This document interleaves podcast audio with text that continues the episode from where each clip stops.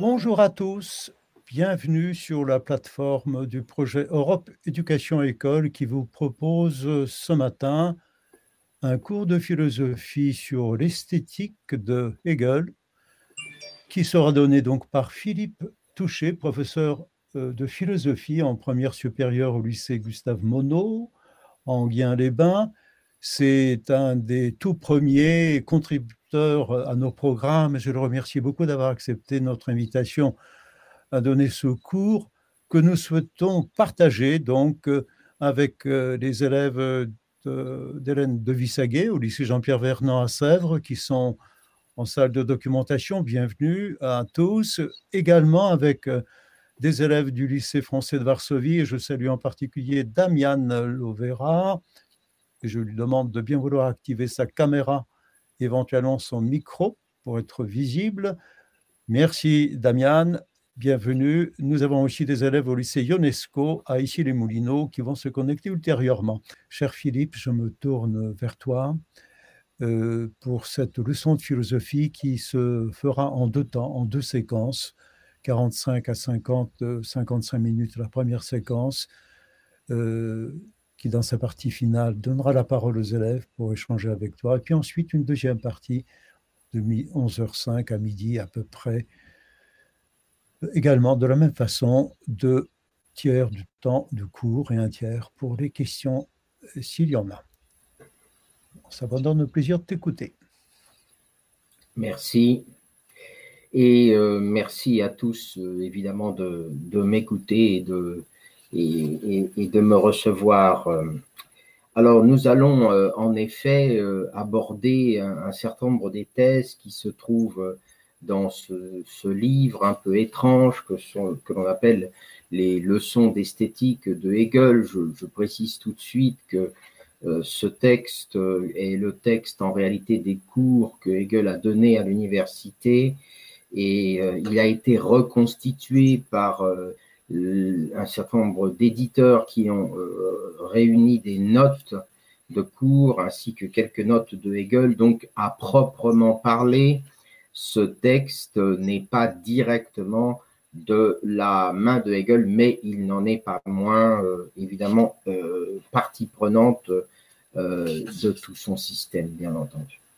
Alors, je vais partir, euh, si vous le voulez, d'un paradoxe euh, qui est le paradoxe tout simplement de la première phrase dont on suppose qu'elle fut la, première phrase du cours de Hegel. La première phrase du texte, je prends l'édition de Yankelevitch, qui est celle que j'utilise aujourd'hui, commence comme ceci. Cet ouvrage est consacré à l'esthétique c'est-à-dire à la philosophie, à la science du beau, plus précisément du beau artistique, à l'exception du beau naturel. Alors, vous voyez que déjà cette première phrase est quand même extrêmement surprenante, peut-être même un petit peu provocatrice.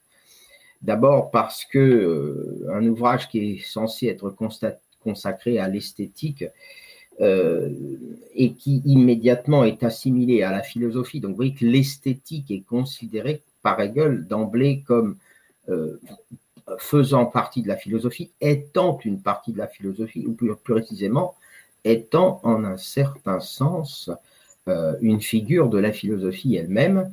Et c'est au nom de cette étonnante assimilation hein, que Hegel prétend que euh, ce cours est consacré à la science du beau. Alors, euh, et ensuite, on, va voir le beau artistique. Alors, euh, c'est tout de même extrêmement surprenant parce que quand on entend parler de l'esthétique, j'entends ici l'esthétique au sens de l'œuvre d'art, bien évidemment, on a plutôt tendance à parler du domaine du sentiment, de l'émotion qu'on crée l'œuvre d'art, de l'image, du sensible, du, visible, par exemple dans la peinture, ou de quelque chose comme un sentiment plus brut, comme par exemple dans l'architecture, on vient de le voir. Et en tout état de cause, dans la tradition philosophique, on a un peu l'habitude de considérer que l'esthétique va relever du sensible et que le sensible est du domaine de l'apparence, peut-être même euh, de l'illusion. Euh, souvenez-vous, par exemple, chez Platon, de la façon dont le peintre est considéré comme porteur de simulacre, c'est-à-dire de tromperie sensible, d'imitation sensible. Alors, euh, donc, comment est-ce que euh, Hegel, en apparence contredisant hein, tout à fait à la tradition, peut-il affirmer que l'esthétique, la science du beau, relèverait directement de la philosophie? Et, pour euh, accumuler ou agrandir, si je peux dire, cette, ce paradoxe et cette contradiction, il ajoute que non seulement donc l'esthétique fait partie et est la philosophie en sa figure, mais il ajoute que euh, on va parler du beau artistique euh, à l'exclusion du beau naturel. Alors, il s'en explique un peu plus tard. Alors, euh, là-dessus, il réagit un petit peu à, la lecture d'un des autres grands textes qui le précèdent. C'est un texte de Kant qui s'appelle La critique de la faculté de juger. Et dans ce texte, comme chacun sait peut-être, Kant a essayé de démontrer que le beau naturel était en quelque sorte plus pur en termes d'esthétique que le beau artistique, parce qu'il était exempt de tout désir préalable, parce qu'il était exempt de toute menace de définir un concept a priori de ce que l'œuvre doit être. Et ici, nous voyons au contraire Hegel affirmer eh bien, que euh, l'œuvre d'art euh, est supérieure en tout point à euh, la beauté naturelle. Alors, pourquoi est-ce que l'œuvre d'art ou le beau artistique est-il supérieur en tout point au beau naturel? Eh bien, c'est parce que dans l'esprit de Hegel, il est tout simplement une œuvre de l'esprit. Et euh, évidemment, on, doit essayer de, comprendre cette, première dimension à savoir euh, que euh, d'une certaine manière, euh, l'œuvre d'art, tout en étant en apparence matérielle et sensible, est en réalité une acte, un acte ou une action spirituelle. Alors, pour, comprendre cela, il faut d'abord remarquer que l'œuvre d'art ne se donne pas comme simplement euh, un sensible naturel, précisément. Euh, le sensible naturel, euh, c'est celui avec lequel nous avons affaire dans la vie quotidienne, dans l'existence simplement matérielle. Et ce sensible naturel, nous l'utilisons pour cela, pour notre expérience simplement empirique naturelle, nos cinq sens, y compris euh, l'odorat, le toucher et, et, euh, euh, l'ouïe. Et il est tout à fait frappant de voir que, comme le dit Hegel dans les leçons d'esthétique, euh, dans la beauté artistique, dans la peinture, dans l'architecture, dans la musique, on n'utilise pas tous les sens naturels. On utilise essentiellement, si on y réfléchit bien, les seuls sens qui en vérité peuvent être spiritualisés, c'est-à-dire la vue et l'ouïe. Et pourquoi est-ce que la vue et lui paraissent de nature à être spiritualisés Eh bien, tout simplement parce qu'il n'y a pas dans l'œuvre d'art simplement une dimension euh, euh, matérielle et que la dimension matérielle est là au motif de la réalisation d'un sens.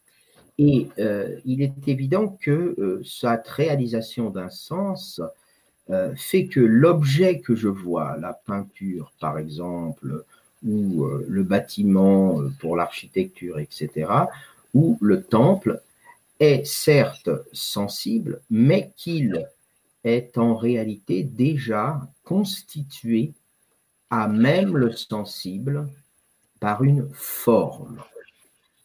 Et cette forme euh, va faire qu'en réalité, lorsque nous regardons une peinture ou lorsque nous regardons une architecture, nous ne voyons pas ou ne touchons pas la matière.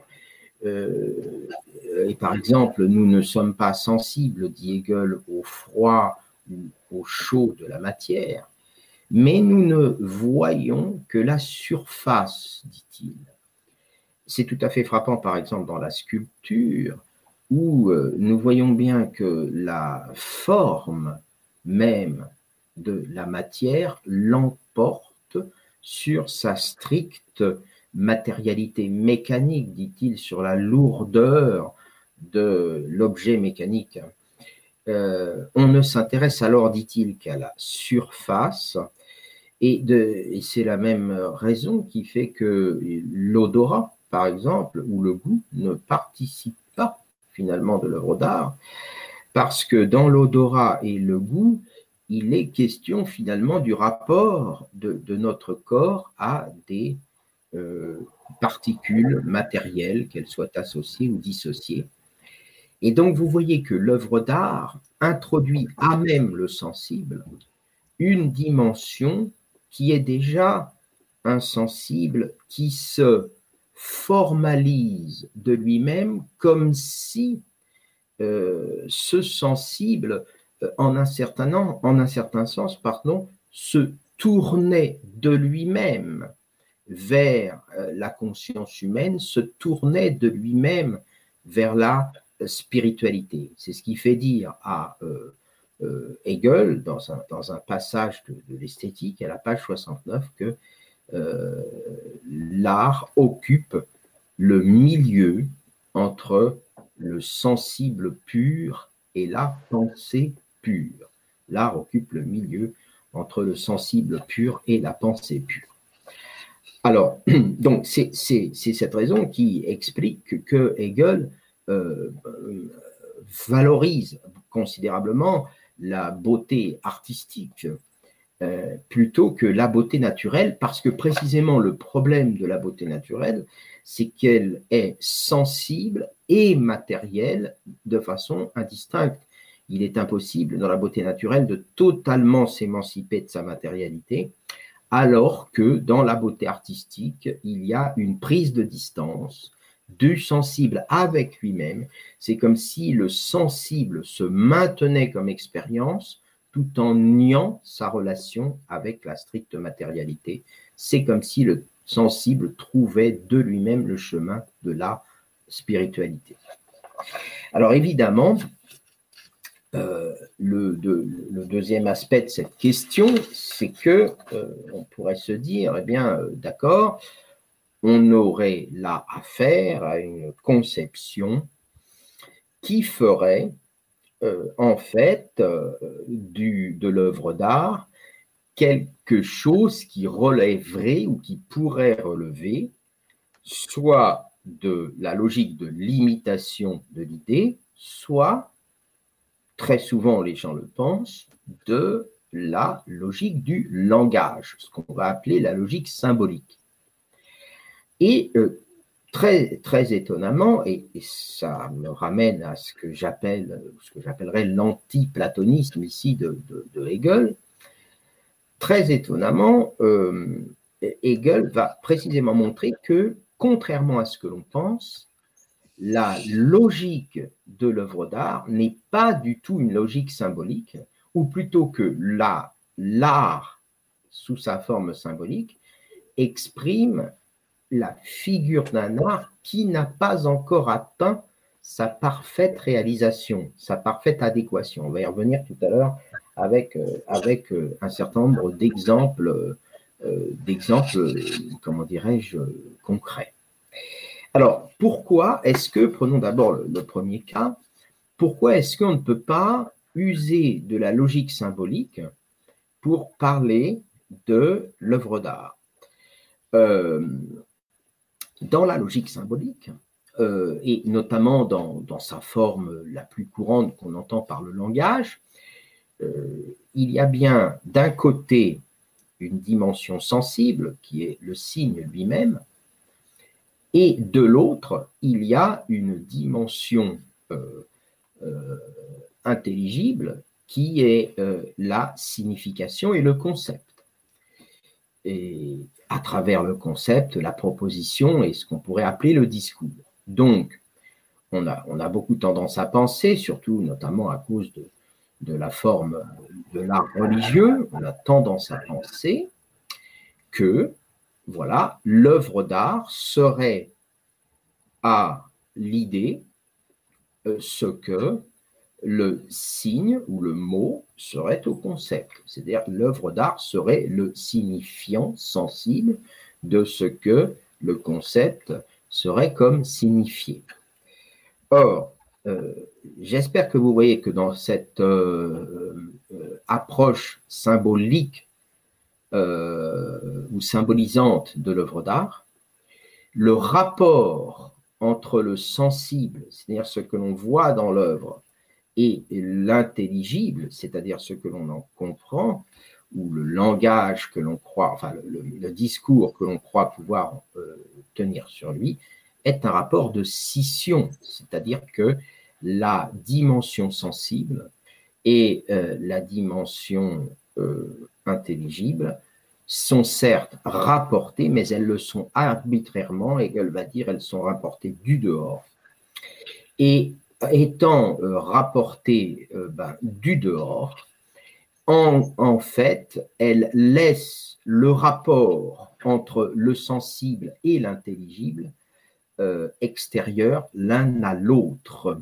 Elle, laisse finalement l'œuvre d'art dans la compagnie assez, assez vulgaire des émotions, de la sensibilité, des sentiments, et d'un autre côté, elle, elle, laisse d'une certaine manière la partie spirituelle du concept se réaliser de son côté dans le domaine du discours. Et la thèse de Hegel, c'est qu'il euh, y aurait des moyens euh, bien plus efficaces que l'œuvre d'art pour produire un système symbolique. Et le moyen beaucoup plus efficace que l'œuvre d'art pour produire un système symbolique, par exemple, c'est le langage lui-même. Donc, il faut rendre raison, au contraire, pour Hegel, du fait que l'art est un besoin spécifique de l'esprit lui-même, en tant que dans l'art, il se réalise d'une certaine manière. Et la thèse de Hegel sur ce point, c'est que euh, si l'art réalise l'esprit, c'est parce que l'esprit lui-même, dans son intelligibilité, doit se réaliser dans son contraire, c'est-à-dire se sensibiliser. La dialectique euh, de l'esprit à même l'œuvre d'art, c'est que le concept doit devenir sensibilité, à même la sensibilité, c'est-à-dire à même son contraire, et s'y reconnaître. Autrement dit, l'œuvre d'art n'est pas une expression, n'est pas un symbole, n'est pas une imitation de l'idée, mais c'est aussi paradoxal que cela paraisse une réalisation de l'idée en tant qu'elle devient elle-même sensible, mais pas, euh, pas au moyen de sa pure perte, pas au moyen de l'abandon de sa pure euh, euh, intelligibilité, mais plutôt au moyen de la transformation et de la purification du sensible. Autrement dit, quelque part, la matière sensible dans l'œuvre d'art doit d'elle-même se spiritualiser dans le même mouvement où l'esprit et le concept dans l'œuvre d'art doit se sensibiliser d'une certaine manière. On peut dire euh, que l'art est euh, indistinctement ou le sensible spiritualisé ou le spirituel sensibilisé. Mais donc, ça veut dire que il faut que l'intelligible trouve à même le sensible, le sensible qui lui convient, le sensible qui le porte à son intelligibilité, Et il faut respectivement que le sensible lui-même trouve à même la matière de quoi se purifier d'une certaine façon de sa euh, sensibilité euh, strictement immédiate, de sa sensibilité strictement mécanique, de sa sensibilité strictement euh, matérielle. Donc, voyez que on, comprend mieux ce que on veut, ce que Hegel veut dire lorsqu'il dit que l'art n'est pas l'œuvre d'art n'est pas une imitation de l'idée, n'est pas non plus une symbolisation de l'idée, mais paradoxalement sa réalisation, c'est-à-dire la façon dont il devient lui-même par le moyen de l'expression de lui-même dans son contraire. Alors, euh, tout cela paraît évidemment euh, assez euh, spéculatif, assez abstrait, et comme chacun sait, on a assez souvent l'habitude de reprocher précisément à Hegel de ne pas euh, sortir de la hauteur spéculative de son propos, et pourtant, dans le, texte des leçons sur l'esthétique, il va au contraire avoir un souci qui est de mettre en évidence tout à fait cette euh, analyse de l'art à travers euh, l'étude de certains exemples et, en particulier de certaines figures artistiques. Donc c'est ce que nous allons faire maintenant, pendant les quelques minutes qui nous restent sur cette première partie. Et je vais donc demander à Jean-Luc de bien vouloir me mettre à l'écran l'illustration numéro 1, c'est-à-dire l'Apollon du Belvédère. Merci beaucoup. Alors, cet Apollon du Belvédère, j'espère que vous le voyez tous, vous en avez ici d'ailleurs une image partielle, c'est une statue romaine, certes, pas grecque. On va voir que euh, Hegel va essentiellement de parler de la, statuaire grecque classique, mais en réalité, elle est une, copie romaine d'une statue grecque que l'on considère comme datant probablement de 330 avant Jésus-Christ. Donc, on est dans la logique statuaire et grec, pardon. Et on a euh, une, représentation ici d'Apollon, euh, qui, entre autres choses, comme vous le savez, est le, est le dieu euh, de la beauté et de la vertu. Alors, qu'est-ce que Hegel nous dit de cette statuaire grecque? Et pourquoi Hegel nous dit-il que d'une certaine manière, dans la, statuaire, grecque, c'est-à-dire dans ce qu'il va appeler l'art classique, nous verrons cela tout à l'heure, euh, il y a d'une certaine façon la réalisation la plus adéquate, la plus parfaite de l'art en général. Alors que constatons-nous quand nous regardons cette œuvre? Nous constatons d'abord, et c'est la première remarque que fait euh, Hegel, le passage à la monochromie. Le fait que la statue soit en marbre, en l'occurrence, mais elle pourrait être dans une autre pierre, contrevient euh, à la tradition de l'art archaïque grec, où les statues étaient probablement en bois et où elles étaient, euh, pour beaucoup, dit Hegel, peintes de multiples couleurs. Or, la monochromie est d'une manière pour euh, le statuaire de faire disparaître, vous le voyez bien, euh, la matérialité biologique éventuelle d'Apollon, euh, de donner à son corps l'unité d'une surface, d'une surface, comme vous le voyez, non seulement monochrome, mais par la même uniforme, tout devient de la même couleur. Et en tant que tout devient de la même couleur, on est déjà, à travers la statuaire et du fait de son monochromisme, en train de constituer une euh, forme, une formalisation de la matière, une spiritualisation de la matière. La deuxième remarque que l'on puisse faire, qui est une conséquence de la première, c'est que euh, la statuaire euh, grecque monochrome nous donne à voir un regard sans les yeux, si je puis dire. Et ce regard sans les yeux est loin d'être un regard vide. En réalité, on s'aperçoit plutôt que ce regard sans euh, les yeux est un regard qui devient universel, un regard qui semble en réalité euh, mesure, en mesure, disons, de regarder le monde en son entier et non pas simplement quelques réalités particulières.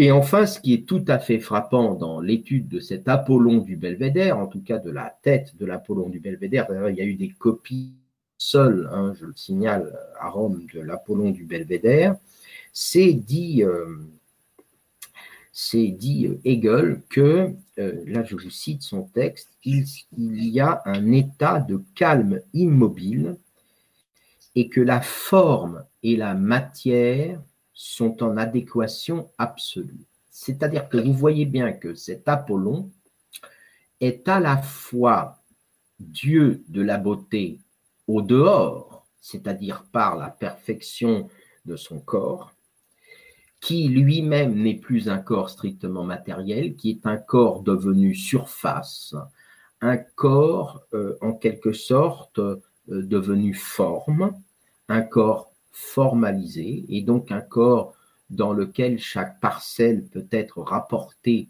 à un sens divin. Mais d'autre part, il a euh, ce corps, il donne à voir l'intériorité du Dieu, c'est-à-dire cette puissance, cette beauté, cette vertu. Le corps vertueux et formel réalise en même temps l'intériorité vertueuse et belle du Dieu lui-même. Et c'est la raison de ce regard calme, c'est la raison de cette posture où tout dans le corps, d'une certaine manière, devient visage, et pour le dire autrement, euh, comme il se trouve dans un autre texte, où soudainement le dedans devient dehors, et le dehors euh, devient dedans. Il n'y a plus quelque chose qui se cache dans l'intimité du corps. Il n'y a plus derrière le visage quelque inquiétante étrangeté. Tout est là. Tout est avec soi. L'Apollon du Belvédère, comme toute la statuaire grecque, dit Hegel, n'a de rapport qu'à elle-même. Alors, pour vous donner une simple illustration du contraste entre euh, la statuaire grecque euh, telle qu'elle est, je le répète pour Hegel, l'expression de la pure euh, adéquation de la forme et de l'esprit avec une statuaire bien postérieure et par conséquent une statuaire aux accents, on va le voir, romantiques. Je vais demander à Jean-Luc de bien vouloir me mettre à l'écran cette fois une statue de Rodin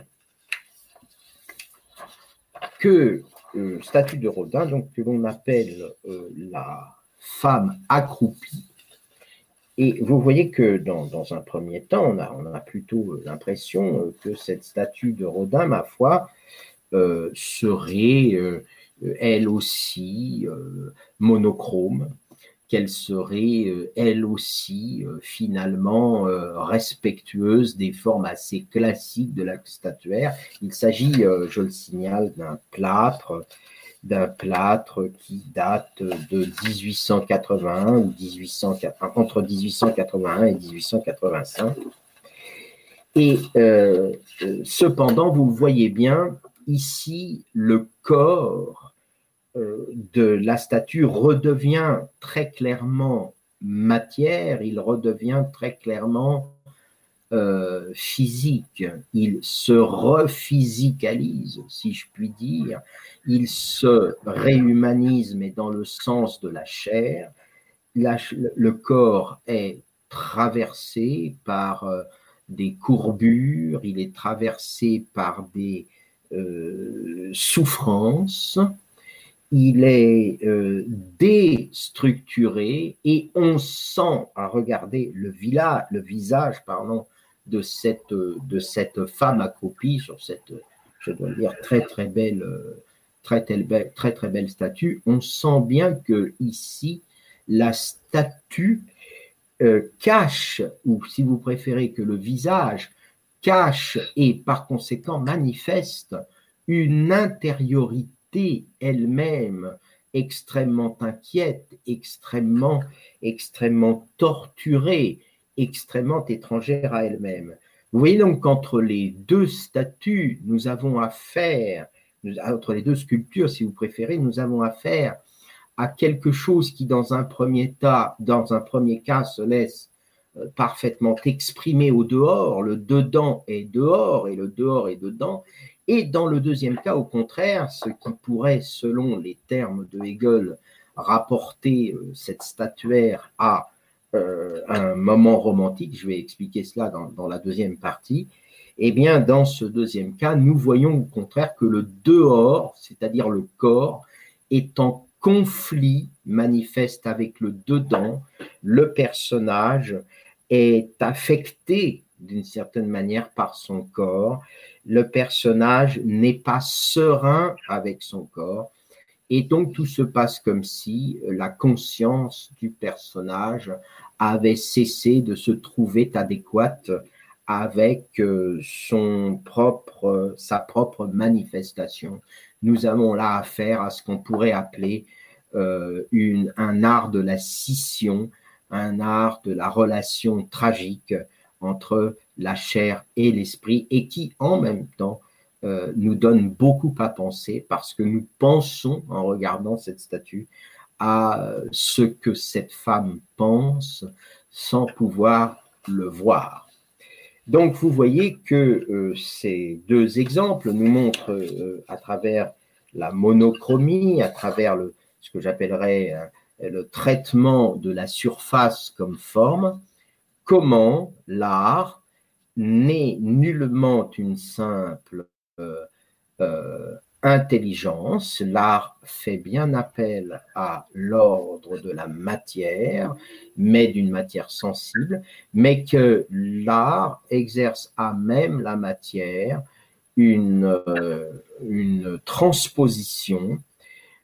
il transforme la matière en sa propre surface il spiritualise le sensible, mais que, que, ce faisant, il réalise aussi l'intelligible ou il réalise aussi le spirituel, comme si le spirituel parvenait soudainement à une figure de réconciliation, et en tout cas d'une réconciliation à son stade classique.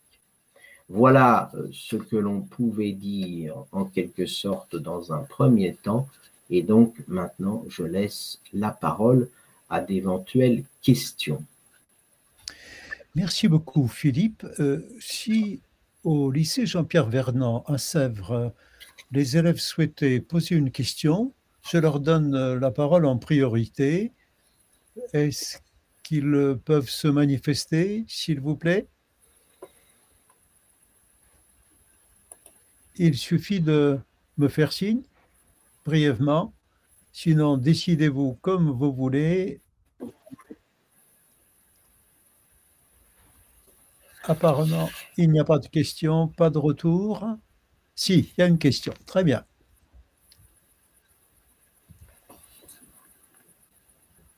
Allez-y.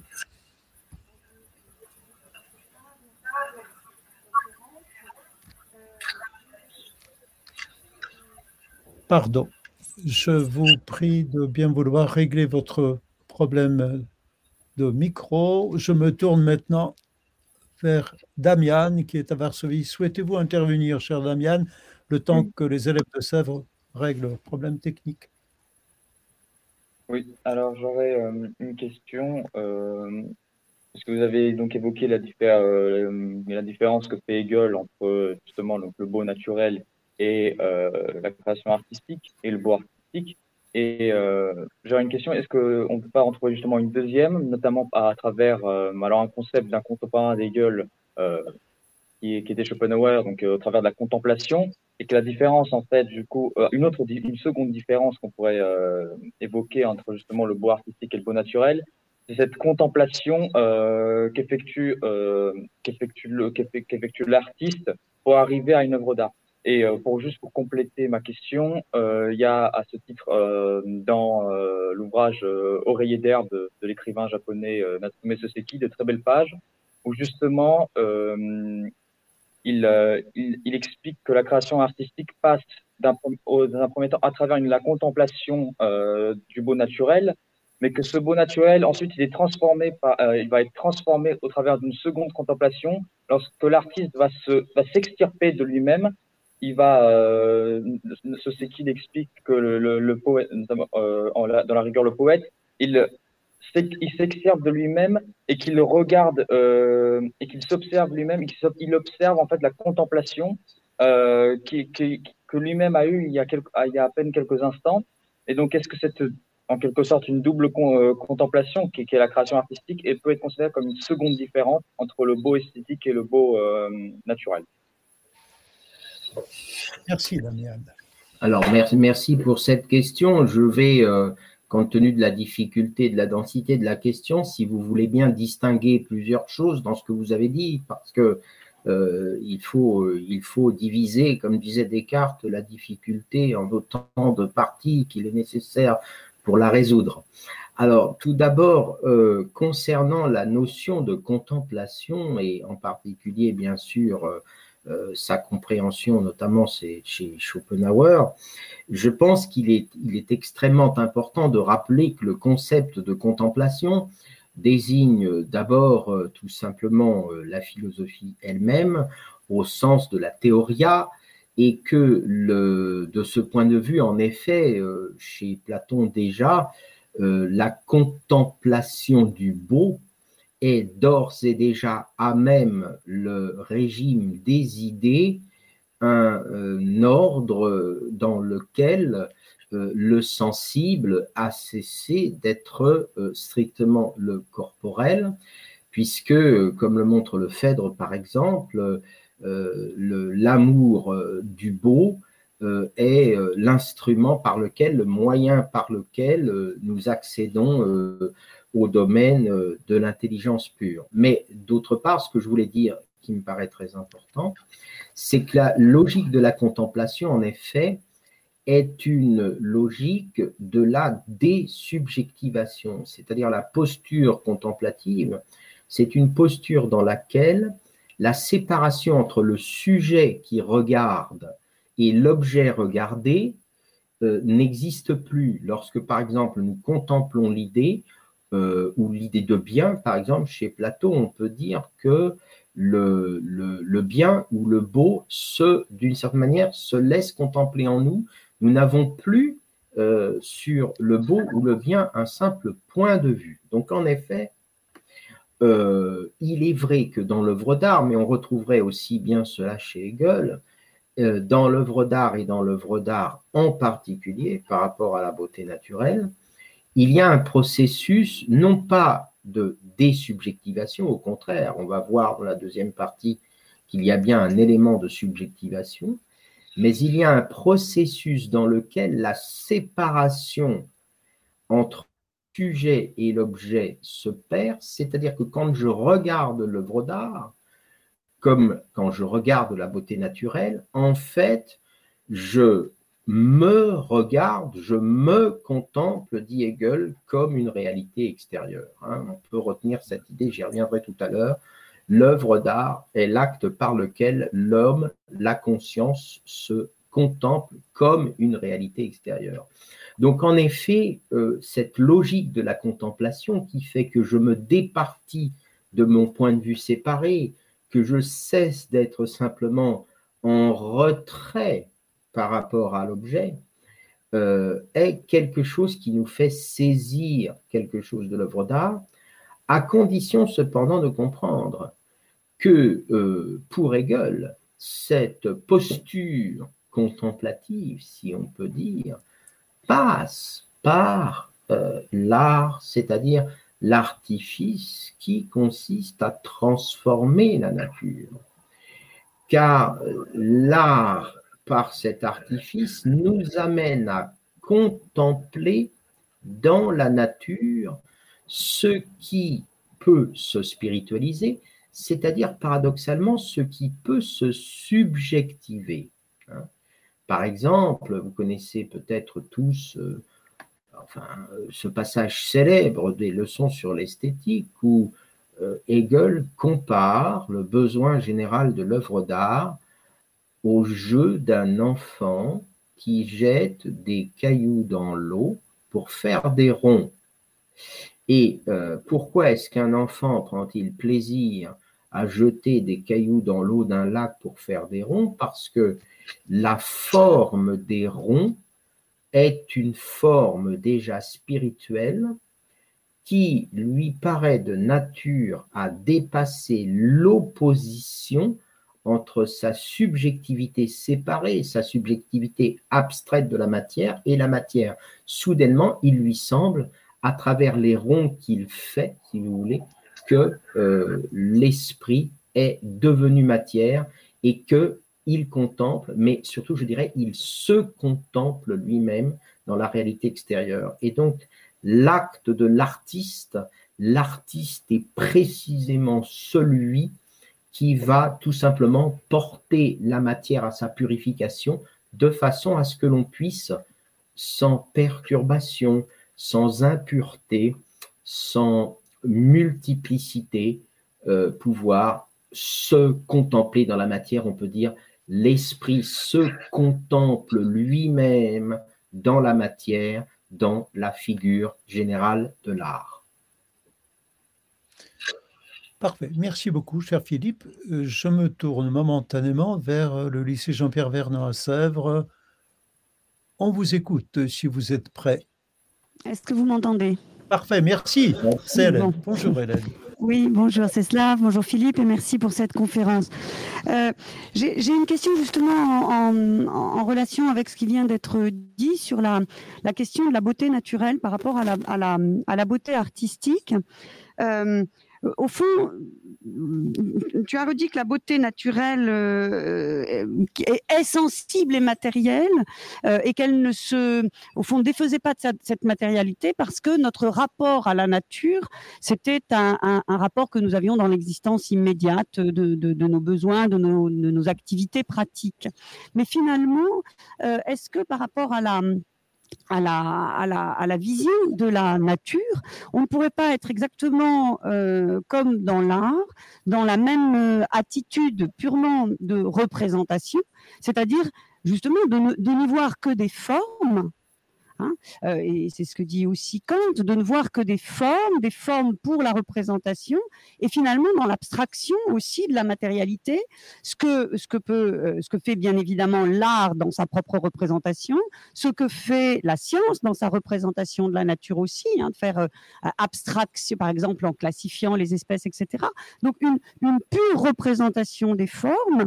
et pourquoi finalement le, regard vis-à-vis de la beauté naturelle, le pur regard vis-à-vis de la beauté naturelle, puisqu'il ne s'agit pas de l'utiliser, euh, d'utiliser les choses de la nature ou de les transformer à, nos fins pratiques, euh, ne pourrait pas y laisser une certaine beauté.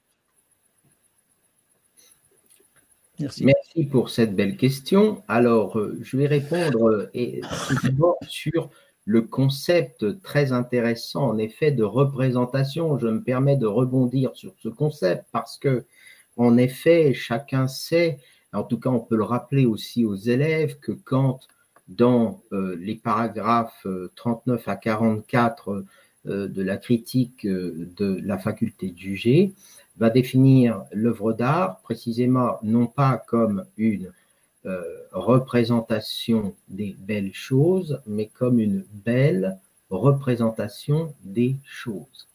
Et donc ce concept de représentation, en effet, paraît euh, en apparence de nature à extraire euh, le sujet percevant, donc le sujet contemplant, pourrait-on dire, de la pure matérialité de ce qu'il contemple, on pourrait même aller jusqu'à se dire, en effet, comme tu le dis toi-même, que celui qui contemple la nature ne se laisse pas envahir par l'omnimatérialité des choses, mais que sa contemplation est déjà une représentation, c'est-à-dire un acte de saisir des formes, de saisir des formes dans dans sa perception que d'une certaine manière, on ne perçoit pas la matière même, la matérialité même, on ne perçoit pas en effet des particules matérielles, comme dit Hegel, mais que l'on perçoit déjà des formes à même, la nature elle-même.